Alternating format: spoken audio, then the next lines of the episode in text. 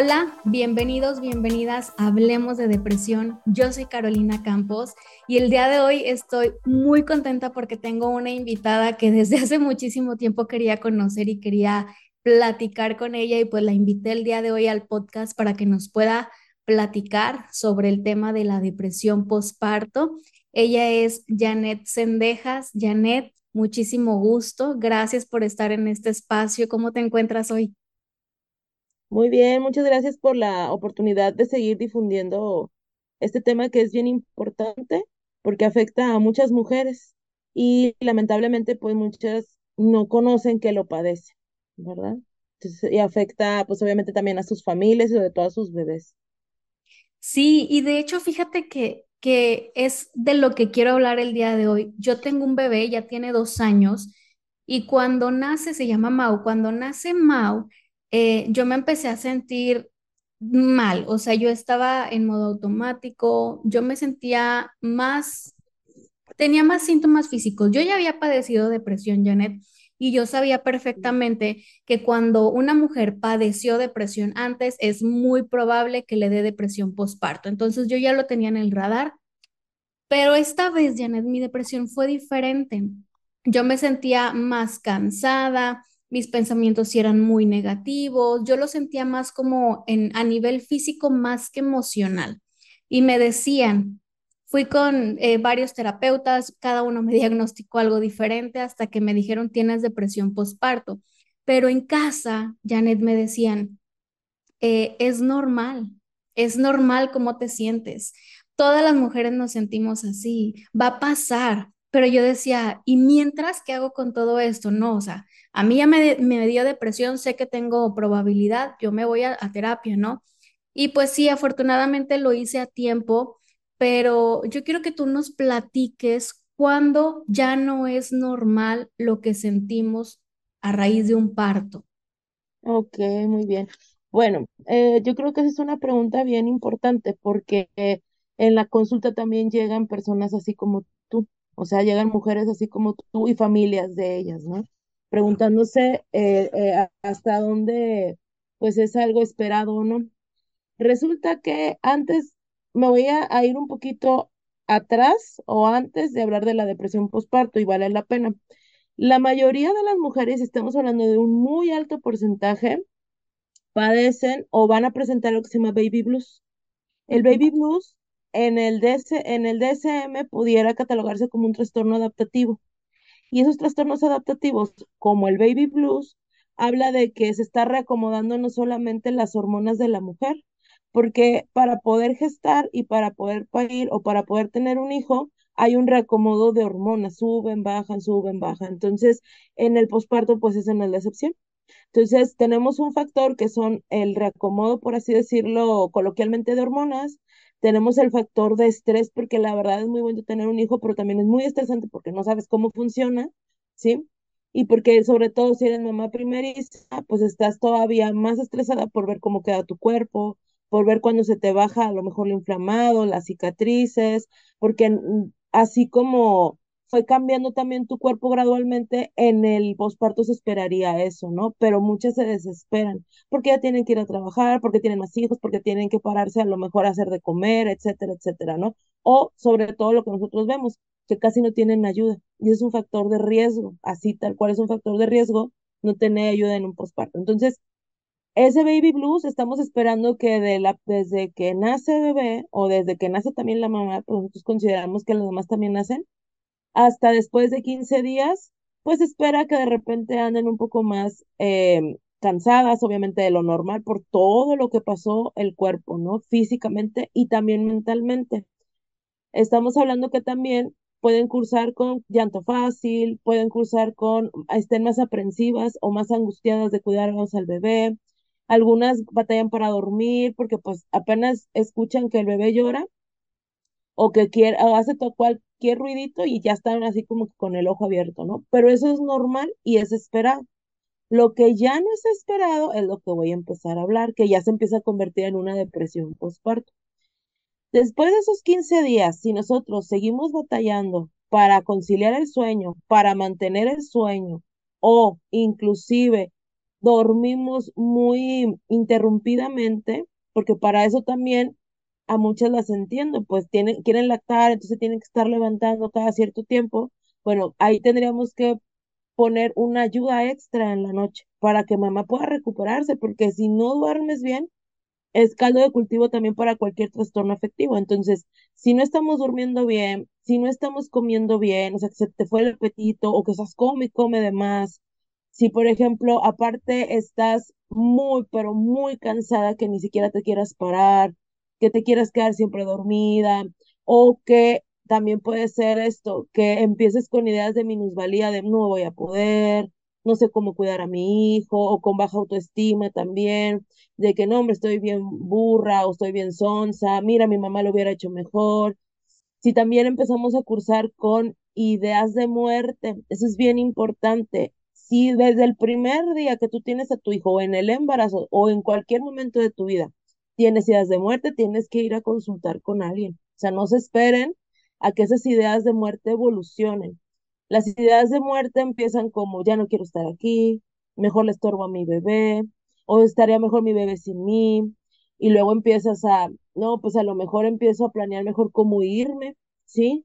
Hasta que ya se empieza a construir una forma, pues para ya consumar el suicidio. Entonces, hay que evitar que se desarrolle toda esa como idea más estratégica de cómo hacerte daño. Entonces, si tienes ideas de muerte, obviamente si las tienes con planeación, si obviamente quieres correr y dejar a tu bebé, porque también pasa mucho eso, que algunas a lo mejor no se quieren morir, pero es ya no lo quiero cuidar, o empiezo a sentir rechazo, o me empieza a caer mal mi bebé, o empiezo a pensar de que no, pues a lo mejor este, pues lo dejo solo y hay el que se atienda. Eso también es bien importante, empezar a pensar en una depresión postparto. Ojo, este pensamiento es pensando en que tú lo querías, ¿sí?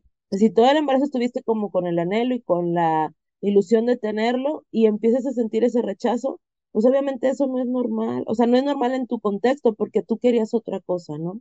Si te empieza a fastidiar el cargarlo, el tocarlo, el cambiarlo, si te empieza a fastidiar cuidarte a ti, no te quieras bañar, no te quieras arreglar, ah, en el, en el contexto de un posparto. Obviamente no estoy diciendo que para que te vayas a una fiesta con las amigas, sino simple y sencillamente a lo mejor lavarte la cara, cambiarte obviamente la ropa, eso también no es esperado. Por más cansada que estés, pues la gente pues cuida todavía su, ah, su, ¿cómo se llama? Su higiene y su aseo. Entonces ya estamos empezando a hablar de depresión. Si cursas todos los días o la mayor parte del tiempo con tristeza y una tristeza que tú dices, oye, pues es que es difícil tener un hijo, ¿sí? A todo, o sea, yo no conozco una que me diga, no, hombre, esto es bien fácil. Jamás he visto a una mamá que diga eso. Y la que lo dice, luego ya empezamos a ver por qué lo dice, ¿verdad?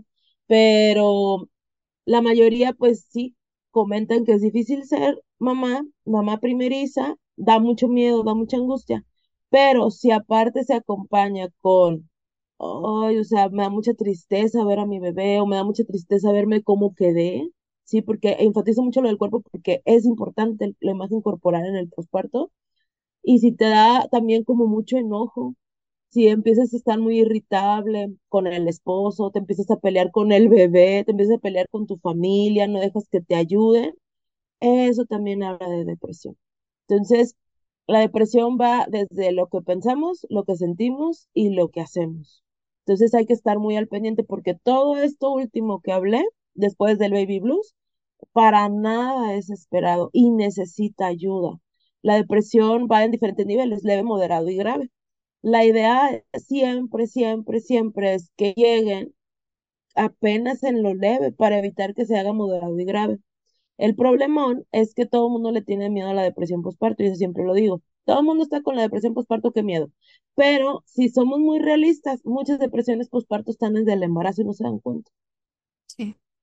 Fíjate que mucho de lo que acabas de mencionar fue lo que me pasó a mí y afortunadamente pues yo ya había estado en terapia antes y yo sabía identificar qué sí era normal y qué no era normal, aunque alrededor me dijeran, es que es normal lo que sientes, es normal, a todas nos pasa. Y yo decía, no, yo no me voy a esperar. A mí me pasaba mucho más en los síntomas físicos. A mí me llegaron a decir que yo tenía burnout de mamá y al Ah, principio sí. me quedé con eso pero después yo no mejoraba y yo decía, pues no veo ningún cambio, yo voy a seguir buscando y seguir buscando hasta que me detectaron ahora sí depresión postparto, yo todavía estoy tomando medicamento, me, me dijeron que era Ah, por seis bien. meses. Este, sí se tardaron en diagnosticarlo, pero yo vi un cambio cuando ahora sí me hicieron un diagnóstico correcto, me dieron el medicamento correcto, yo estoy muy diferente. Pero aquí también una pregunta. ¿Qué pasa o cuáles son los riesgos de no atender una depresión postparto? Porque yo ahorita tengo conocidas que yo veo publicaciones en Facebook o yo veo cómo se comportan y digo, híjole, yo estaba así, yo me sentía así eh, y están como muy negadas, como dices, le tienen miedo a la depresión postparto y están como muy negadas a recibir esa ayuda y sus bebés ya son, bueno, ya no son bebés, ya están grandes, tres, cuatro años y, y todavía tienen como esas mismas, todo lo que me acabas de mencionar, todos esos rasgos o muchos de ellos. ¿Qué pasa si lo dejamos al tiempo? ¿Qué pasa si ya el niño tiene 10 años y yo sigo con esa depresión postparto? Ay, no, no lo hagan, por favor. No lo hagan por ustedes y por sus hijos. Hay mucho riesgo de deterioro, para empezar, físico y mental y relacional. Y hasta se ha reportado que hay deterioro cognitivo en los niños, o sea, los niños no aprenden igual. Los niños necesitan estimularse para poder aprender, necesitan la relación con otro adulto para que sea gratificante, para que los estimulen, para que se desarrollen. Entonces, si tú estás o piensas que estás padeciendo de depresión, pues ese es uno de los factores más importantes. O sea, no estás como favoreciendo un sano desarrollo en tu hijo. Aparte de que tu hijo puede aprender ese mismo estado de ánimo o lo puedes transmitir y él también lo puede empezar a padecer.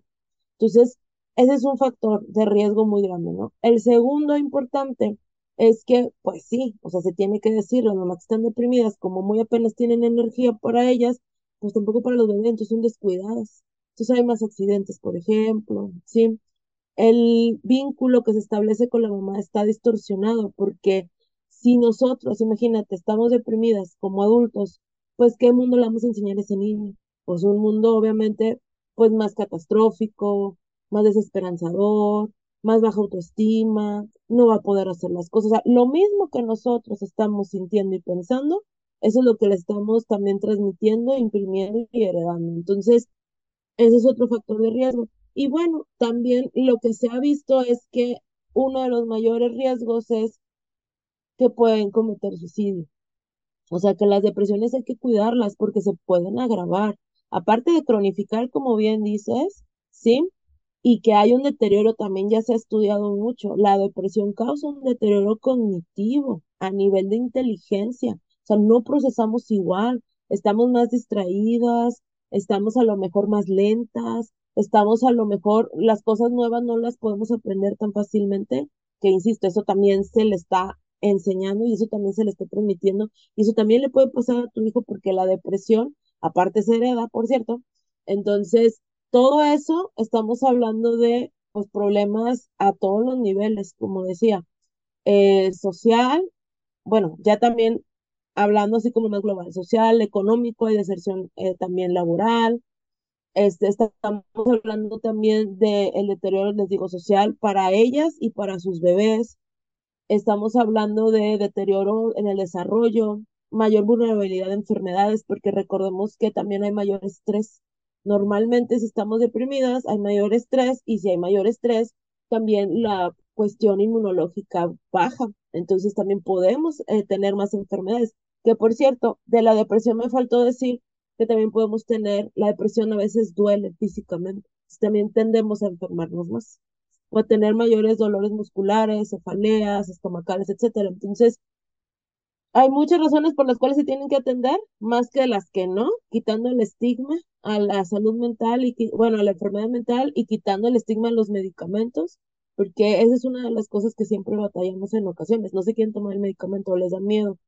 Pero ya cuando las convencemos y ven el beneficio, dicen, ¿por qué estuve así tanto tiempo? Pues por el estigma y lo que dice la mayoría de la gente. Pero en general, el mayor, el mayor riesgo es el suicidio. Sí, O claro. ya el otro, infanticidio. O sea, que las mamás le lleguen a hacer daño a sus bebés físicamente, ¿verdad? Entonces, pues vale mucho la pena atenderse y atenderse lo más antes posible. Sí, y ahorita que decías la parte de los medicamentos, la verdad es que yo, antes de conocer más sobre todos estos temas, yo también le decía como tacha al medicamento, pero al, al, al comprender más que no nada más somos emociones, no nada más somos en- pensamientos, somos un cuerpo y el cuerpo, o sea, la mente también se enferma, hay desajustes hormonales y si mi cuerpo no es capaz de, pues, de generarlos, una ayuda no le viene nada mal. Mucha gente le tiene miedo como al hacerse dependiente, pero pues no, obviamente si estás con el, el, el médico correcto y tomas tus dosis correctas, pues yo creo que no habría ningún riesgo. Claro, aparte de, es que hay un malentendido, o sea, no es una droga, o sea, es como decir, me voy a hacer dependiente, no sé, al antibiótico. O sea, Sí. yo creo que hay que entender bien para qué sirve y cómo sirve y cómo, cómo eh, actúa. Y es básicamente como algo que está supliendo una sustancia que es un neurotransmisor que no está segregando porque tienes muchísimas eh, alteraciones, por así decirlo, por el estrés, porque ya fue por mucho tiempo el que entonces ese neurotransmisor no se pueda segregar adecuadamente. Entonces suple un tiempo y después de suplirse un tiempo, porque le estás diciendo específicamente a tu cerebro, prodúcelo, prodúcelo, prodúcelo, lo empiezas a producir tú. Pero siempre enfatizó esto. O sea, eso nada más es para empezar, para aliviar obviamente lo físico, lo cognitivo, lo mental o lo emocional. Pero todo el trabajo que también se debe de hacer, porque luego hay gente que hace trampa, nada más se toma el medicamento y ya no va a terapia.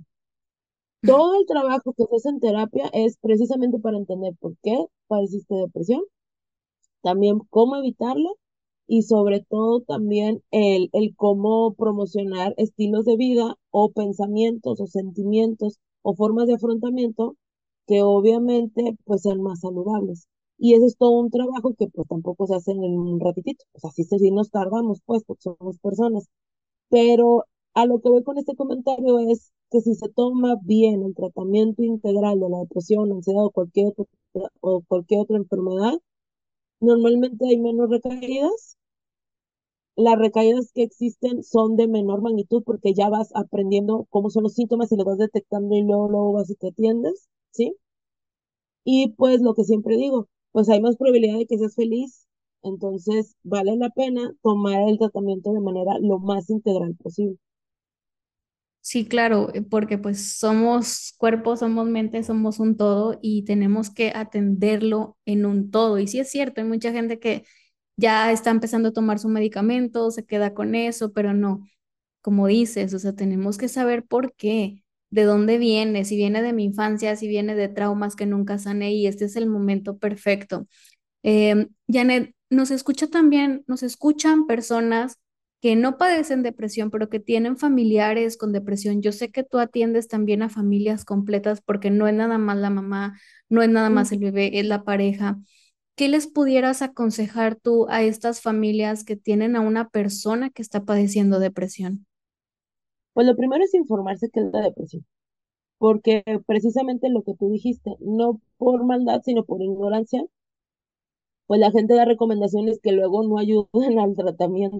¿verdad? O sea, por ejemplo, no, pues no te lo tomes tanto tiempo, o mejor este, con tal hierbita, o mejor con tal persona que no tiene nada que ver con, digo, con ser especialista en salud mental, a lo mejor te lo acomodas y haces, no sé, a más ejercicio, o sea, no. O sea, yo creo que es importante lo que tú dijiste, enfatizar que la depresión es una enfermedad física y mental. O sea, más bien, la, la depresión es una enfermedad del cuerpo, del cerebro. Y así como se enferma el pie, la mano, el diente, el ojo, a veces se necesita el tratamiento médico. Entonces, entender cómo funciona la depresión, entender los diferentes niveles, eh, comprender y hacer alianza con el profesional de la salud que le está atendiendo, estar al pendiente de si mejora o no mejora el paciente con el tratamiento. Normalmente yo lo cito cada cierto tiempo para ver si hubo mejoría o no, cómo lo ve, si no. Entonces, todo eso va a ser bien importante. Va a ser bien importante también seguir las indicaciones ayudarle al paciente que si nosotros decimos, oiga, le voy a encargar que pues de preferencia no se me ande durmiendo en el día, pues nosotros le ayudamos como familiares a que no se duermen en el día. O les voy a encargar que al contrario, O sea, a la noche le ayuden con las tomas, a lo mejor que ella se extraiga y que usted le den con tomas, pues, nos levantamos, porque necesitamos que la mamá duerma. O les voy a encargar que la ayuden a cuidar a los otros hijos, porque la verdad es que cuando uno está con una depresión, y una depresión moderada a grave, sobre todo las graves, no puedes cuidarte ni a ti. Entonces necesitamos a la familia para que entre a cuidar a los niños, a la familia para que cuide al paciente, para que le dé un plato de comida, o para que le diga, órale, párate a bañarte, ¿no? Cuando están como muy, como muy lentas o cuando tienen poca energía, ¿no? También ayuda mucho entender cómo lo ves desde la perspectiva del paciente o de la paciente. Entonces, el escuchar más que juzgar, el a lo mejor acompañar, porque a veces acompañar ni siquiera es hablar, nada más es estar ahí, saber que la persona está ahí, ayuda muchísimo también. Entonces, todo eso en conjunto, un familiar puede ayudar, puede ayudar acompañando, informándose y apoyando las indicaciones. Sí, y ahorita que lo platicas así, fíjate, mucha gente eh, o familiares no creen mucho como en, en que sea una enfermedad y que realmente te sientas mal, porque como no se ve, no es un, un- no es como si trajeras un yeso, no es como que ah, te hicieron una cirugía, este, de, te sacaron la vesícula, no sé, no se ve, o sea, no, no es, em, no se ve tan fácil, pero cansa mucho. Hay muchísimo malestar que, que nada más que lo hemos padecido sabemos qué tal. Y fíjate que sí, eso es increíble, el, el poder cuidar a una persona de esta manera, porque es una enfermedad y porque realmente necesita la atención, no es nada más el cansancio, o sea, realmente hay un malestar en tu interior. Y ahorita que lo platicas así, o sea, si las familias realmente acompañaran a las mujeres, a las que son mamás de esta forma, yo creo que la recuperación sería más fácil porque también está como la parte de, es que eres mujer y puedes hacerlo todo y las mujeres pueden hacer muchas cosas y pues no es cierto. Yo sé que también pues atiendes em, también dinámicas familiares y es muy importante que juguemos a, a ser equipo, no nada más de mamá tiene que hacer todo en casa y con los hijos y papá esta parte, no, o sea, a poder hacer equipo y si la mujer lo necesita, estar ahí, acompañarlo y levantarla. Yo le preguntaba a Yaneda, a mi abuelita, que tiene seis hijos, abuelita, ¿cómo le hiciste tú? Porque yo tengo uno y ya me volví loca, entre comillas, ¿verdad? Es una expresión. Y mi abuelita me decía, es que nunca estábamos solas. Nosotros teníamos gente que nos ayudara y hoy en día es muy difícil porque, por ejemplo, mi mamá trabaja, eh, mi esposo trabaja, mi papá también, entonces es como, es difícil encontrar ahorita el apoyo por toda, por, porque las cosas cambian. Ahorita todo el mundo está trabajando pero pues sí es importante que así como hay quienes a lo mejor hacen su trabajo un poquito a un lado para poder atender al papá o la mamá que está enfermo, pues también al hijo o a la hija que necesita ayuda en ese momento. Así es. De hecho, antes de entrar a la entrevista, eh, estaba platicando de eso con el doctor Fernando, porque toda la semana que hemos recibido nuevos pacientes, el mayor como, bueno, sí, el común denominador y el problemón siempre es, bueno, ¿y a quién vamos a conseguir para que les ayude? O sea, eso es cierto, o sea, no la produce tal cual la depresión, el estar tan solas, maternando solas, pero sin la, le decía yo al doctor, la mantiene o la empeora, porque es, es una realidad que una sola persona cuidando un solo bebé no se puede, no se puede, o sea, es demasiado trabajo, es un trabajo 24 por 7 y en ningún trabajo de ninguna clase de nin- en todas partes del mundo, sea, nadie viene trabajando así ni física ni mentalmente. Entonces, es importante, por eso, el, desde el embarazo, yo les digo, bueno, ¿y quién te va a ayudar? No, pues yo voy a poder sola. Yo, no, ¿quién te va a ayudar? Por Mm. ejemplo, en el, en el posparto inmediato, o sea, yo lo vi con mi hermano, o sea, no te puedes ni parar sola a ir al baño. O sea, no puedes prepararte tú sola la comida. O sea, necesitas a alguien que te la lleve. En lo que te bañas, pues, ¿quién le va a echar el ojo al niño? Entonces, todas esas cosas hay que irlas preparando con tiempo, porque también si las empezamos a resolver en el posparto inmediato, con el dolor, con la angustia del bebé, pues no baja el cerebro, no contiendo, o sea, te pones más angustiado, más triste. Entonces, ese siempre es el reto con nosotros, o sea, el ver quién les va a ayudar y cómo les van a ayudar. Obviamente lo ideal es que sea alguien pues, que te caiga bien, ¿no? De tu familia. Siempre les decimos, bueno, tráete a alguien que te caiga bien de tu familia. Ya no digo ni la mamá, es tráete a alguien que te sientas a gusto. ¿Por qué? Pues porque lo que queremos es esta parte de ayuda, de comprensión, de tolerancia, de escucha, más que de crítica de, bueno, yo tenía seis hijos o yo tenía ocho hijos y yo podía solo y mira tú con uno que estás haciendo loca. Pues no, obviamente no. ¿Por qué? Pues por como dijo muy sabiamente tu abuelita, no estaban solas. Y eso es algo que hemos visto, ya tenemos años diciéndolo en la página, no se queden solas o traten de no estar solas. Me he tocado mujeres que también atendemos a todo nivel habla hispano, entonces me tocan eh, atender a varias que están del otro lado de, de México, llámese Estados Unidos, Canadá, en Europa, y siempre también es el mismo problema. Están solas, no hay ayuda y la ayuda es muy cara. O sea, si tú contratas a alguien, es carísimo ya del otro lado. Acá todavía, pues te puedes tener a la sobrina, la vecina, etcétera, ¿no? Pero allá no hay nadie. O sea, son por años. O sea, se van para mejorar, pues, su estilo de vida por los trabajos de sus esposos, etcétera, ¿no? Y yo siempre les digo también, por más medicamento y terapia que tú tengas, si no resolvemos esto, se va probablemente a cronificar. Necesitamos alguna estancia, ya, ya les decía yo allá del otro lado pues en las iglesias a veces está hay ayuda de este tipo, ¿no? Entonces, es buscar, buscar, como si tú te fijas, es como una enfermedad, como todas las enfermedades, que también tiene un área social a necesitar y a cubrir, y ese es el reto, yo creo, de esta modernidad, cómo Sí. las mamás puedan estar bien sin estar solas. Sí, la verdad, sí, sí, sí es reto. A mí pues me tocó por la pandemia, que realmente era muy poca la gente que, que podía entrar a casa porque pues no había todavía vacunas ni nada y pues no queríamos arriesgar al bebé.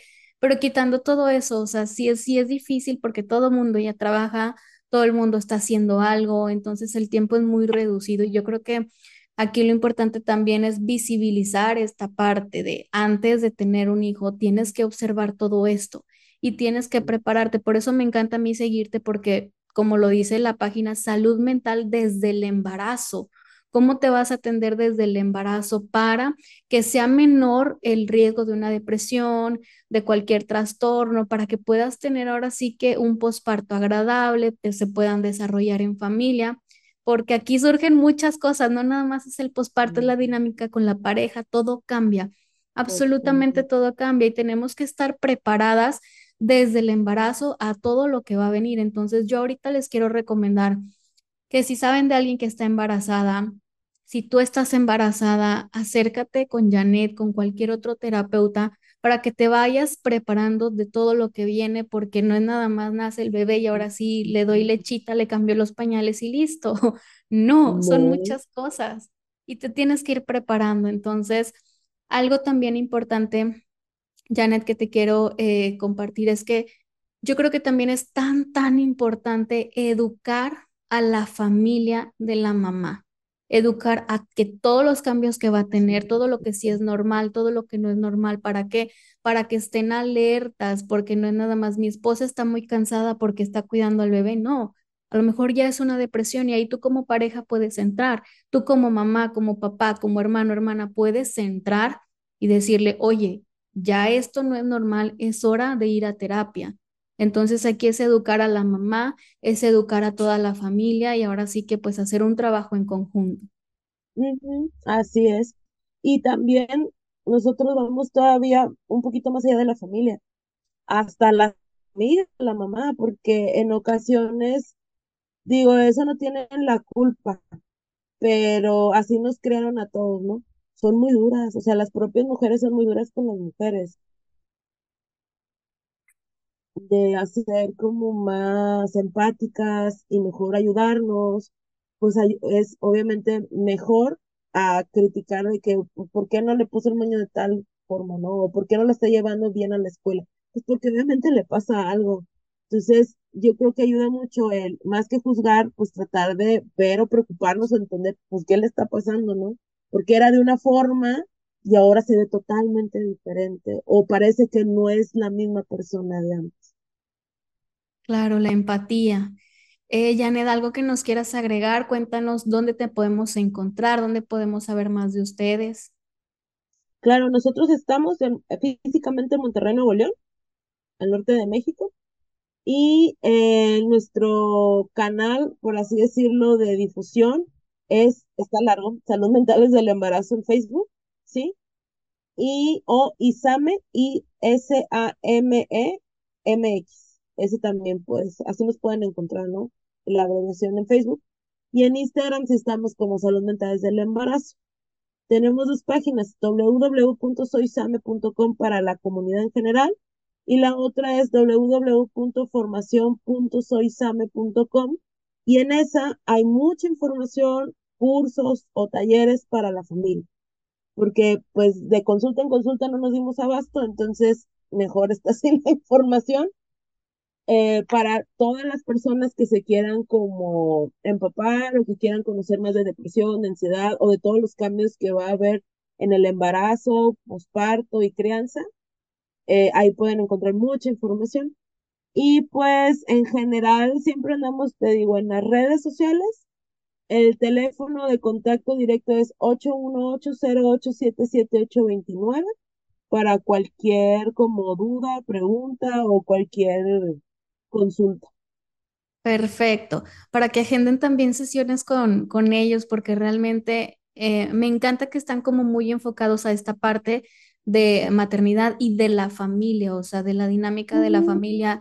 Y pues nunca es tarde. Si tú ya tienes cuatro, cinco, seis años de ser mamá y te sientes identificada con todo lo que nos acaba de decir Janet, es momento, o sea, nunca es tarde, todo puede cambiar, tu familia, tú misma, la relación con tu hijo, entonces, qué mejor que, que poder hacerlo y no le tengan miedo a ir a terapia, no le tengan miedo al diagnóstico, porque el diagnóstico es el que te va a salvar. Mucha gente dice, es que tengo miedo de que me digan que tengo tal cosa. Mira, que te lo digan, porque de ahí vas a partir para mejorar.